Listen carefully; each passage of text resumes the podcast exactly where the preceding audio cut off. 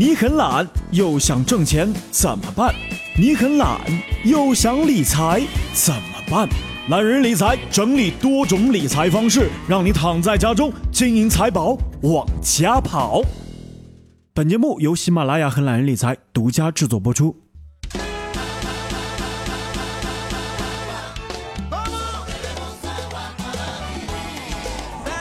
Hello，各位好，欢迎收听懒人理财。我们来说说五险一金的用法大全，不要让你的钱沉睡。身在职场的亲们想必对五险一金并不陌生，但是五险一金到底有哪几项？如何缴存？缴存的比例是多少？你真的清楚吗？一起来了解一下。首先来看养老保险，我们所说的养老保险一般也是指基本的养老保险。基本养老保险费由企业和被保险人按照不同缴费比例共同缴存，企业按本企业的职工上年度每个月的平均工资总额的百分之二十缴纳，职工个人按照本人上年度平均工资收入的百分之八来缴纳。养老保险为每个月领取，按月领取基本养老金需要具备三个条件：第一个是达到法定的退休年龄，并且已经办理了退休的手续；第二个是所在单位和个人依法参加养老保险，并且履行了养老保险的缴费义务。第三个是个人缴费至少满十五年，过渡期内缴费年限包括视同缴费年限，缴费期间可以中断。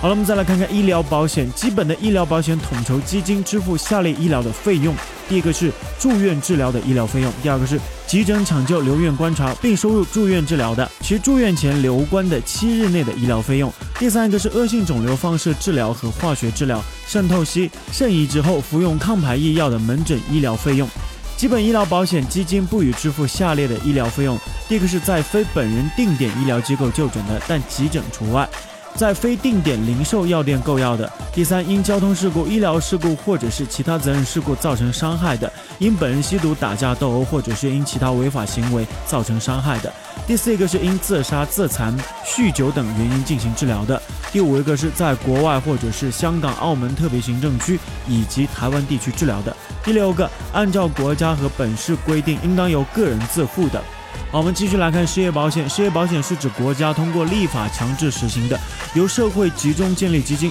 对因失业而暂时中断生活来源的劳动者提供物质的帮助。失业保险由单位为职工统一办理，具有下列条件的失业人员可以领取：第一个是按照规定参加失业保险，所在单位和本人已按照规定履行缴纳义务满一年的。第二个是非非因本人意愿中断就业的，如果是自己主动离职，则不可以领取失业保险。第三，已办理失业登记并有求职要求的。好了，再来看工伤保险。工伤保险的全部费用由用人单位来负担，用人单位缴纳的数额应为本单位职工工资总额乘以单位缴纳费的费率。那根据工伤保险条例的规定，第三十四条规定，工伤职工已经评定伤残等级，并经劳动能力鉴定委员会确定需要生活护理的，从工伤保险基金按月支付生活护理费。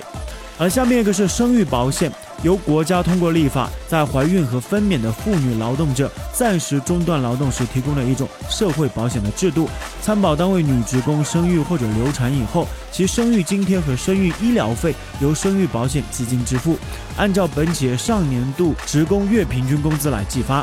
好了，最后来说说住房公积金。住房公积金是指国家机关、国有企业、城镇集体企业、外商投资企业、城镇私营企业以及其他城镇企业、事业单位、民办非企业单位、社会团体在职职工缴存的长期住房储金。如果你每个月的公积金缴纳为三百元，那么公司每个月也会往你的账户打三百元。住房公积金不仅可以买房，还可以支付房租、建造、翻建、大修住房、治疗重大疾病。所以呢，五险指的是养老保险、医疗保险、失业保险、工伤保险和生育保险；一金指的是住房公积金。五险一金保障我们生活的方方面面，这个一定要记住。好了，感谢各位收听本期的懒人理财，我是一南。如果想了解更多的资讯，欢迎关注懒人理财的公众号。如果想收听更多一南的节目，欢迎在喜马拉雅搜索 DJ 一南，一是独一无二的一，南是七彩云南的南。我们下期不听不散，拜拜。